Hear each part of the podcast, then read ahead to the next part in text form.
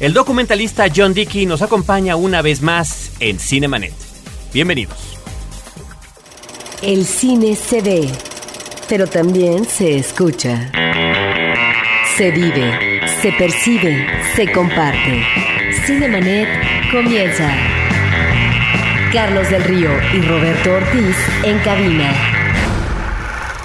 Si hay un sitio en el país que es el más violento, es Ciudad Juárez, Chihuahua. Está saliendo de control la delincuencia. No para nada. En esta ciudad todos parecen estar amenazados. Señor, entonces desecho toda posibilidad de hacer un cambio en la Procuraduría y usted mismo renuncia. Los sicarios llegaron a bordo de un jeep color gris. Desde la de esta noche es el resumen de lo que pasa en Ciudad Juárez. Ba, ba, ba, ba, ba, ba, ba, ba. Yo, yo, yo, Juárez City, sí.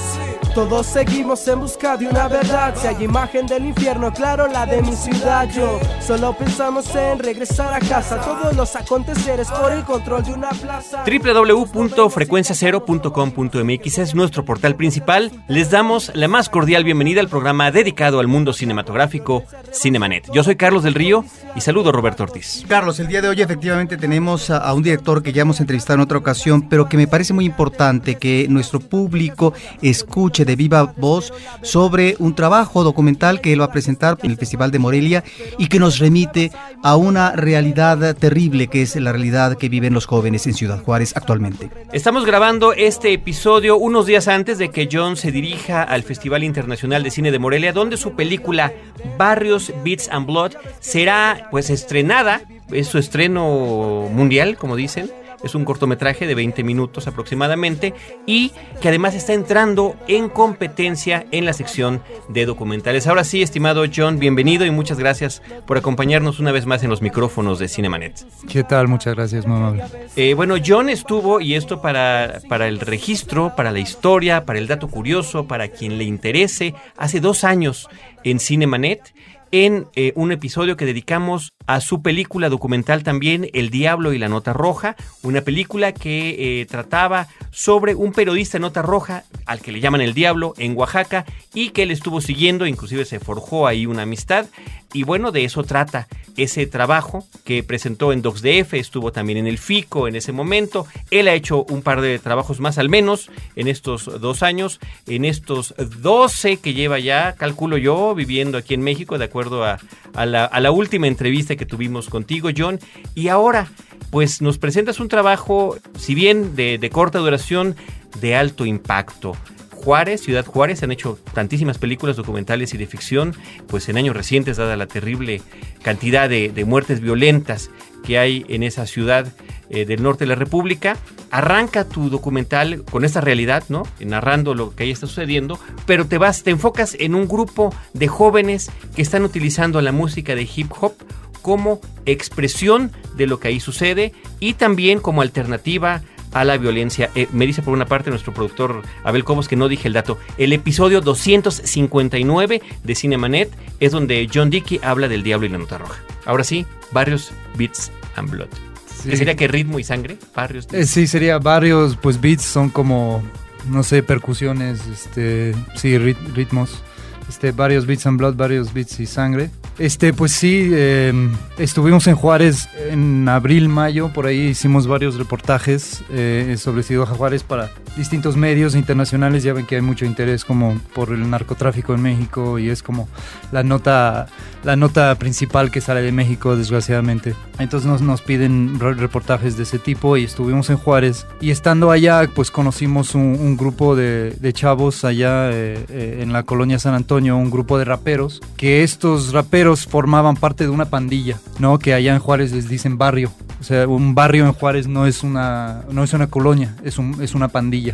Entonces todos ellos formaban parte de un barrio y cuando empezó la violencia, así digamos, cuando empezó a subir más la violencia, por allá hace dos años, pues ellos como que dejaron, dejaron esa pandilla más o menos. O sea, se siguen como amigos, pero ya no están como así en, en la violencia ni nada de eso. En activo, y sobre todo después de haber perdido, de acuerdo a algunos testimonios, de haber perdido amigos, ¿no? Exacto, sí, sí, perdieron amigos, este, por eso, digamos, no, nunca fueron como una pandilla muy violenta, nunca fueron así como asesinos ni nada, sino que son chocas entre distintas colonias, cada colonia tiene su barrio, defienden sus calles, sus territorios y se tiran piedrazos y, y- y eso, no, no, no es que son este narcotráficos narcotraficantes ni mucho menos.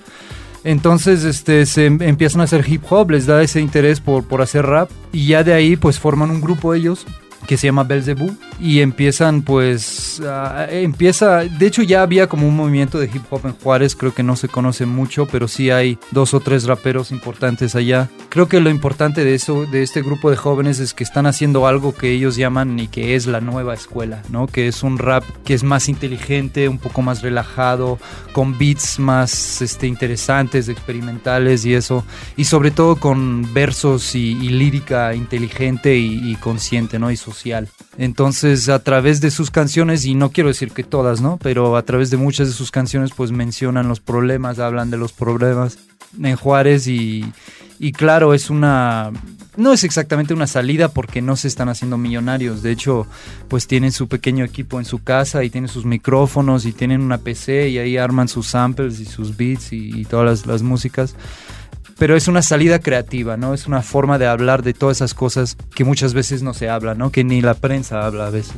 Ahora, estaríamos aquí ante este tipo de información, como tú dices, que a veces desconocemos, porque eh, lo que sale al exterior en los medios eh, sobre Ciudad Juárez y también aquí en México, pues es el resultado de los enfrentamientos eh, de los delincuentes del narcotráfico, del ejército o la policía, las estadísticas, etcétera. Y bueno, con mucha anterioridad, los cientos de mujeres asesinadas, desafortunadamente. Aquí estamos viendo, eh, tú tomas un grupo de jóvenes que si bien hablan de problemas eh, que existen con respecto a las limitaciones de salud, de educación, etcétera, y que también eh, la imposibilidad a lo mejor de ocupar o tomar el barrio eh, como espacio de congregación pública por parte de ellos, son chicos que no están dedicados a la delincuencia. En ese sentido, me parece que es un dato interesante que observamos en tu documental porque uno de los problemas eh, que está viviendo eh, actualmente el país en Ciudad Juárez y en muchas otras zonas es la incorporación de jóvenes a la delincuencia organizada y que luego se convierten en sicarios eh, que por unos cuantos pesos, como ellos mencionan, pueden matar a una persona y demás. En ese sentido, no sé si estamos hablando de una isla ante una realidad abrumadora que está lamentablemente determinando eh, muchas de las acciones de estos jóvenes. Sí, no, no creo que ellos sean una isla, pero quizás a nuestra percepción son una isla porque pues ya Juárez quedó manchado, quedó tachado, es como que ya todos los jóvenes de, de Juárez son delincuentes y todos son sicarios y todos son narcotraficantes, pues al contrario, ¿no? La gran mayoría pues no tienen nada que ver con eso, pero de alguna manera están afectados por todo lo que está ocurriendo en sus calles, ¿no? Y por lo mismo que dices, que la falta de oportunidad, la falta de trabajo, la falta de empleo, la falta de, de, pues de más escuelas o de salud, de cosas básicas, ¿no? Pero sobre todo porque ahora Juárez está siendo muy golpeado económicamente, ¿no? Hay muchas extorsiones, se, va la inversión extranjera, mucha gente de Juárez está yendo al paso, muchos migrantes que fueron a Juárez hace un tiempo están regresando a Veracruz, eh, a Durango, etcétera. Entonces, pues sí, es un gran problema lo que están viviendo y, y sí, lo único que sale de Juárez, la verdad, son malas noticias, ¿no? Y siento que en Juárez no todo es violencia y de alguna manera esto, este documental es una prueba de esto. ¿no? Algunos de los jóvenes mencionan, nosotros usamos, y parafraseo, ¿no? Nosotros usamos las palabras aquí adentro. Los cobardes de afuera son los que están utilizando las armas. Y esto en- justamente en ese sentido lo que comentas ahora, John, de que lo que quieren ellos con estos trabajos que hacen y lo que, bueno, tú y tu codirector y coproductor y guionista Ioan Grillo están haciendo es recuperar estos testimonios, dar a conocer esto que realmente pues nosotros desconocíamos por completo que existiera este tipo de grupos de jóvenes haciendo esta música y los vemos efectivamente en sus casas con sus con sus herramientas haciendo su música y también están estos intercortes donde los podemos ya ver en pequeños conciertos o tocadas que organizan donde inclusive algunos de sus seguidores ya corean estas estas músicas de rap. Sí, notaste, ¿no? Sí, sí, Sí. algunos ya conocen sus letras. Digo, te digo, sí, hay un pequeño movimiento de hip hop allá en Juárez y es lo que se ve en el documental, ¿no? De hecho, a mí me sorprendió un poco, ¿no? Porque uno, pues vas a ir a Juárez y quizás tienes un poco de miedo y no sabes cómo va a ser, si va a haber balaceras en las calles afuera del hotel y tal, pero la verdad no es así, ¿no? Y sí, los jóvenes sí pueden salir a, a- a divertirse, pero lo interesante es que salen de día. Ya casi nadie sale de noche en la ciudad. Y por ejemplo, un concierto que fuimos fue el domingo a las 3 de la tarde. Pero bueno, estás como en un lugar cerrado, entonces parece de noche. Parece de noche, cuando lo vemos, pues efectivamente ese, es el ambiente. en ese sentido, que tiene, En ese sentido no tuviste problema, porque recientemente yo vi un documental que lamentablemente eh, costó la vida de su director, La vida loca, sobre las maras en eh, Centroamérica. Y bueno, de acuerdo a lo que recientemente su productor eh, ha declarado, tuvieron que pedir permiso al otro grupo rival de si podían o no filmar en tal o cual espacio, porque finalmente son espacios disputados o territorios controlados. En ese sentido, tú no tuviste problema de poder acercarte a tal o cual lugar ante ese clima de inseguridad o de intimidación o de que a lo mejor el ejército está cuidando y demás? Sí, hay, este, hay barrios muy calientes en Juárez donde no vas a ir o no vas a ir solo o vas a ir bien parado o alguien te va a llevar ahí, ¿no? Pero con ellos, digamos, con esos jóvenes fuimos a su casa, ellos viven en una colonia de clase media, media baja, la San Antonio, y la verdad el ambiente muy tranquilo, así niños en la calle y como cualquier barrio de, de, Latinoamérica que dices, no, pues aquí es la vida de barrio, está tranquilo y eso. Ahora no dudo que ha habido problemas ahí, pero no es que no es que te salta la luz cuando vas ahí, ¿no? No es que te explota en la cara. Yo creo que sí nos dijeron que hay ciertos barrios que son pues bastante más calientes, como dicen, ¿no? Pero no, la verdad no tuvimos problemas. Este, es cosa de andar con cuidado, ¿no? Cuando estás cubriendo ese tipo de, noticias porque y, y, tienes que saber dónde ir, qué preguntar, dónde apuntar la cámara. Si alguien te dice no, pues no. Si los policías te dicen no, pues ahí, pues vas con cuidado, ¿no? Y no se trata tampoco de, intentar hacer el héroe periodista y, buscar la nota, porque la verdad eso es realmente lo que, busca problema. Pero sobre lo que se puede filmar o no, hay una parte donde vemos imágenes que me parece que son muy limpias, eh, muy bien tomadas en donde vemos tomas eh, de un soldado al interior de un eh, carro, de un vehículo, no sé si militar, pero al mismo tiempo ve, vemos eh, tomas desde un helicóptero, vemos a un helicóptero, vemos también sembradíos de droga, en este caso de marihuana, y también la forma como un soldado las está destruyendo. Esto también es algo que estaba pensado o surgió, ¿cómo se dio esto? Eh, que las imágenes. Estas imágenes, sí. Pues a veces en un documental tú te basas en las entrevistas, ¿no? En las historias de las personas. Pero tampoco quieres poner la cara de una persona hablándote durante 10 minutos, ¿no? O 5 minutos o 2 minutos que sea la secuencia. Entonces, para vestir esa, esa entrevista vas buscando imágenes, ¿no?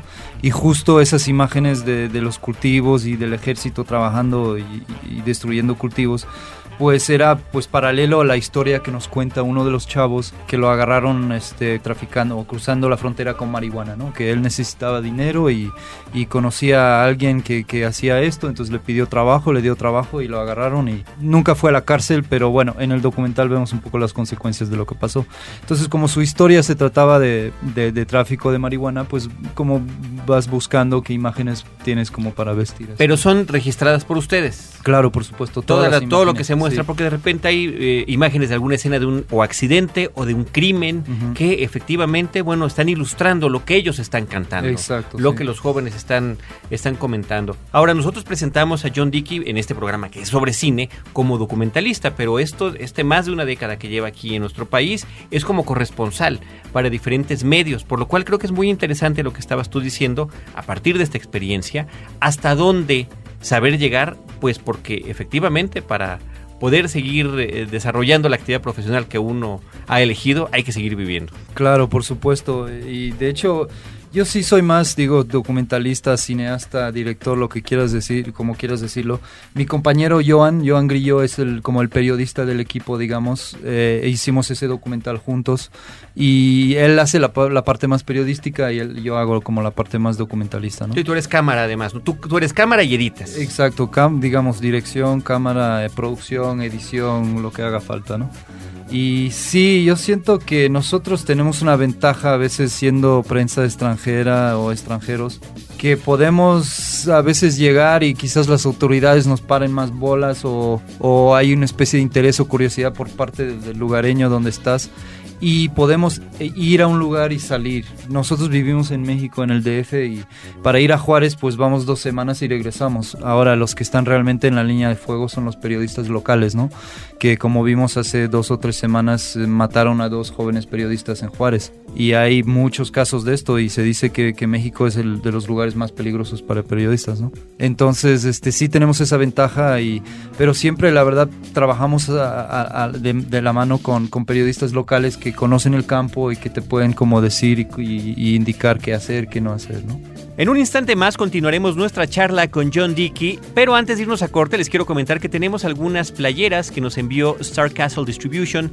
Son 10 de ellas de la película Dura de ligar con Jennifer Aniston, una cinta que su título original es Management. Lo único que tienen que hacer es escribir a promociones@cinemanet.com.mx y pedirla. Continuamos. Porque el gobierno y delincuentes el resultado es lo mismo. Cataclismo cada vez que se encuentra en un atraco. La violencia rebasó todo cuerpo policiaco. Paco, si desayunamos en el Hades. Corrupción nos golpea ya bien duro y ya sin guantes. Elegantes burgueses y una ciudad que ya es muda. Los niños ya sin padres, pero la verdad es.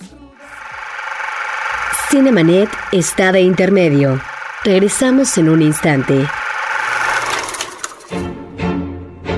Hola, soy Roberto Coria de Testigos del Crimen y te quiero invitar a mi curso Crimen, Nota Roja y Literatura que impartiré a partir del 19 de octubre del año 2010 en el Centro Nacional de las Artes de aquí de la Ciudad de México. Tendré muchos invitados, estará Norma Lazo, la escritora, estará Pablo Guisa, estará Doris Camarena, estará el escritor Alberto Chimal y por supuesto mi co-conductora Guadalupe Gutiérrez. Más información en www.testigosdelcrimen.com y en mi blog horroriscausa.blogspot.com.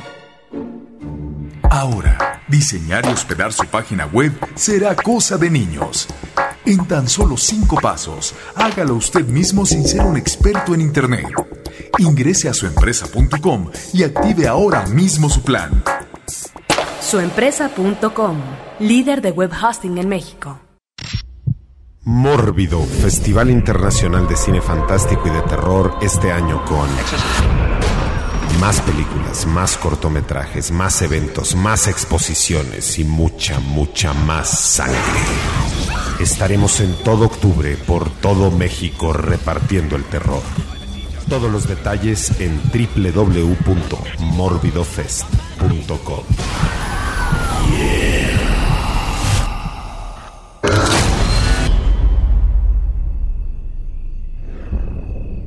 Cinemanet.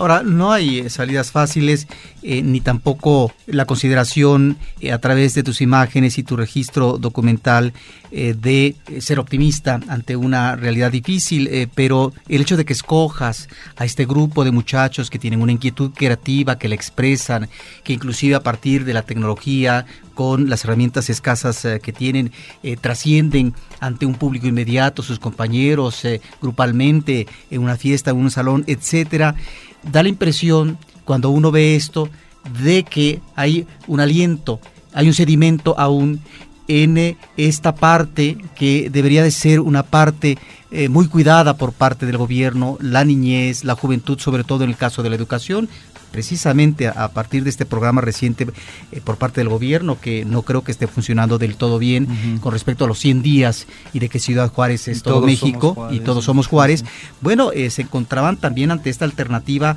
de eh, aumento de escuelas, servicios para fomentar también lo que es la recreación en la niñez y la juventud. En ese sentido, lo que te quiero preguntar es tu mirada, hacia dónde se acerca ante una juventud abrumada por la violencia y que de repente se queda pasmada y a lo mejor se queda con un sentimiento de impotencia ante una realidad que lo está determinando. Sí, claro. Y los jóvenes son los más tocados en Juárez, ¿no? Digamos, son los más vulnerables, son lo que llaman eh, carne de cañón. Eh, si, si tienes un poco de escuela, pero luego sales de la escuela y no tienes trabajo, y pasa una camioneta y te ofrece trabajo, te dice, te da 500 pesos para que seas un mirón en la calle y te dan un celular y o quizás después te dan una camioneta o te dan un arma, pues puede ser como muy atractivo, ¿no? Bueno, no, no atractivo, pero en una situación desesperante pues puede ser atractivo, ¿no? Entonces sí, los jóvenes son los más tocados en Juárez, pero sí, lo que quisimos mostrar es que ese documental es como un poco esperanzador. Yo siento que acaba de una manera positiva, quizás empieza con la cruda realidad de Juárez, pero muestra que en Juárez no todo es violencia, ¿no? Y que esos jóvenes realmente tienen mucho talento y me sorprende, siempre me sorprendió a la hora de estar editando el documental vas escuchando la música de ellos tantas veces y dices, wow, qué lírica traen, ¿no? Que son chavos que ni siquiera saben escribir bien, pero cuando se trata de hablar y rapear sacan así unas palabras y unas frases realmente impresionantes, ¿no? Hay uno de ellos que me llama mucho la atención, uno de Ladito Moreno, que previo a su presentación en un salón, creo que está en el interior o va viajando, y tiene un uh, manejo mental de las frases extraordinario, ¿no? Sí, Recuerdo el puede ser, sí, sí, sí. Aceras afectadas, infectadas por el odio. Terreno de respeto traficando sobre el lodo. Lamentos cotidianos se respiran en las calles. Nadie gobierna a nadie, francamente es el detalle Cabrones, lo aprendí en los callejones Cuidarme bien la espalda de los putos tiburones. Amigos y enemigos provienen de donde mismo. Aquí donde la muerte se codea con el cinismo Hay varias cosas que, que quisiera comentarte. Una de estas es eh, justamente hablando de, de estos jóvenes y cómo hacen la música y de sus letras. eh, en algún momento se les pregunta, ¿no? Que qué opinan de, del rap de los Estados Unidos, de estos, pues el, el rap negro principalmente, que está hablando de cuántas mujeres tienen, a cuántos mataron, cuántos Sí. coches. Dicen, eso no nos gusta, ¿no? O sea, Sí. lo que nosotros estamos contando es nuestra realidad y de repente pareciera que esa vertiente del rap o del hip hop pues eh, es- está un poco desvirtuada verdaderamente y que ellos lo entienden de otra manera, lo cual es, es muy grato escuchar. El otro punto, que creo que es una, una plática un poco impactante, cuando ellos están comentando a la cámara eh, sobre estas alternativas en el, en el crimen organizado, que saben cuánto les pueden pagar por robarse una camioneta, cuánto Mm. les pagan por un BMW, cuánto inclusive eh, Sueldo de sicario. el ¿no? sueldo de sicario. A mí me, impactó eso, Sí, ¿no? Sí, lo, y lo bajo que es. Lo bajo, Sí, efectivamente. no, eso me, miedo, me- me estremeció eh, esos comentarios. Y sobre todo que esos pues son adolescentes. Sí, Este, y todos están pendientes, todos saben porque ¿Cuánto están cuesta, en todos lados. sí. ¿cuánto cuesta trasladar droga o qué tipo de droga y de, cuánta no Eh, se, se hacen las combinaciones para saber cuál es la tarifa? Sí, exacto, porque les llegan ofertas de trabajo por parte de los cárteles y las pandillas, entonces están pendientes de los costos, pero como te digo, ellos están intentando rechazar todas esas ofertas, por muy difícil que sea a veces, ¿no? Porque pues no tienes dinero o tienes una novia y necesitas dinero, pero no hay trabajo, ¿qué haces, etcétera? Entonces sí hay muchos jóvenes como ellos que están rechazando ese tipo de ofertas, y pero es muy difícil en ese clima, ¿no? Ahora, yo no sé si en el caso de esta música estamos ante un género que uno puede identificar a través del cine el registro por parte de la juventud de una realidad inmediata que están viviendo citadina o nacional.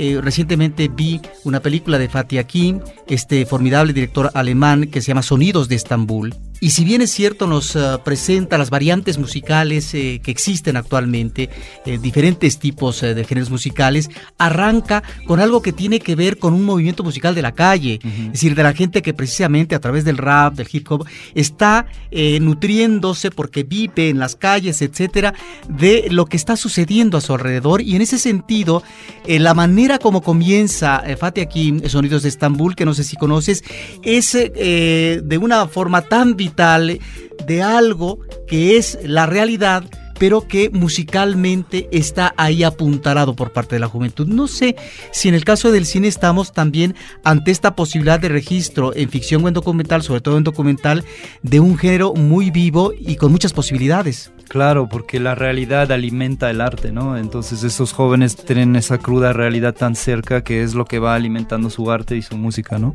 Entonces sí es una vertiente interesante y creo que también el hecho de estar tan pegado, digo, la frontera es una zona curiosa, ¿no? Es una, es una tierra de nadie donde existen muchas culturas, muchos, muchas personas cruzan a El Paso y regresan a Juárez, este, hay una especie de libre comercio, mucho movimiento cultural y comercial.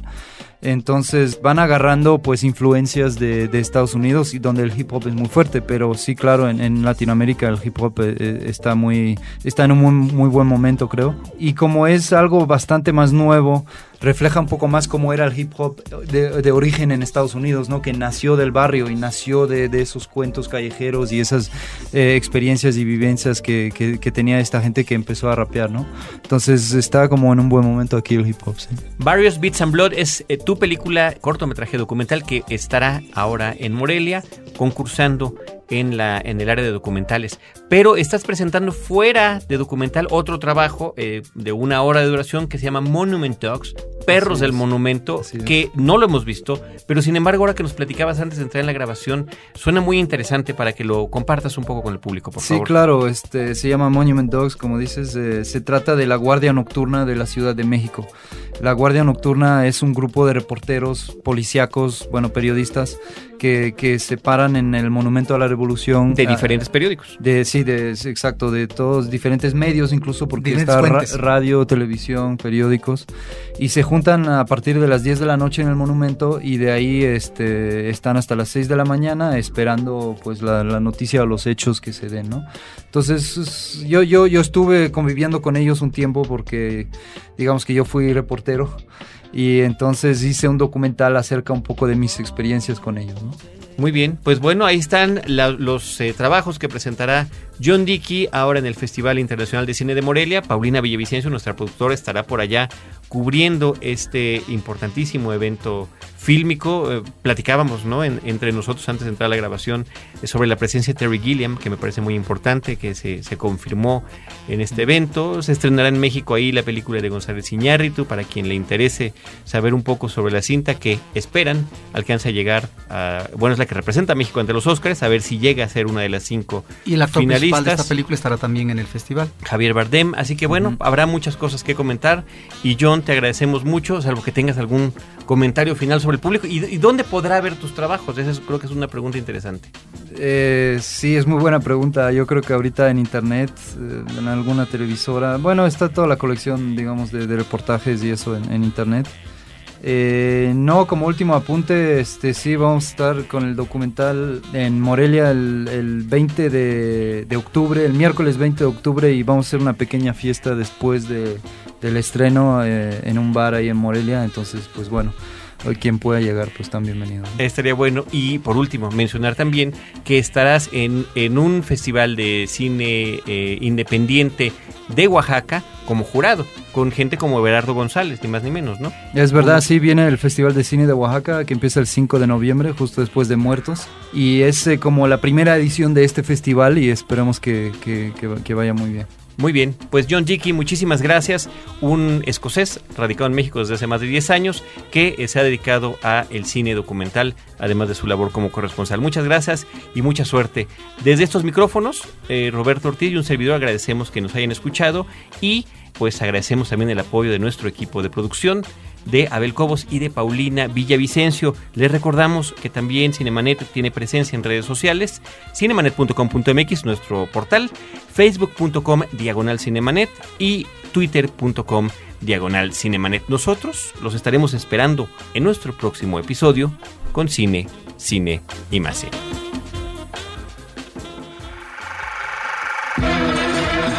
Cinemanet termina por hoy. Más cine en Cinemanet. Frecuencia Cero, Digital Media Network, www.frecuenciacero.com.mx. Pioneros del podcast en México. Como jurado, con gente como Everardo González, ni más ni menos, ¿no? Es verdad, sí, viene el Festival de Cine de Oaxaca que empieza el 5 de noviembre, justo después de Muertos. Y es eh, como la primera edición de este festival y esperemos que, que- que- que vaya muy bien. Muy bien, pues John Dickey, muchísimas gracias.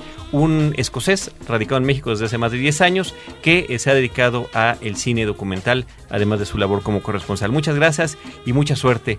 Desde estos micrófonos, eh, Roberto Ortiz y un servidor agradecemos que nos hayan escuchado y pues agradecemos también el apoyo de nuestro equipo de producción de Abel Cobos y de Paulina Villavicencio. Les recordamos que también Cinemanet tiene presencia en redes sociales, cinemanet.com.mx, nuestro portal, facebook.com diagonal cinemanet y twitter.com diagonal cinemanet. Nosotros los estaremos esperando en nuestro próximo episodio con cine, cine y más cine.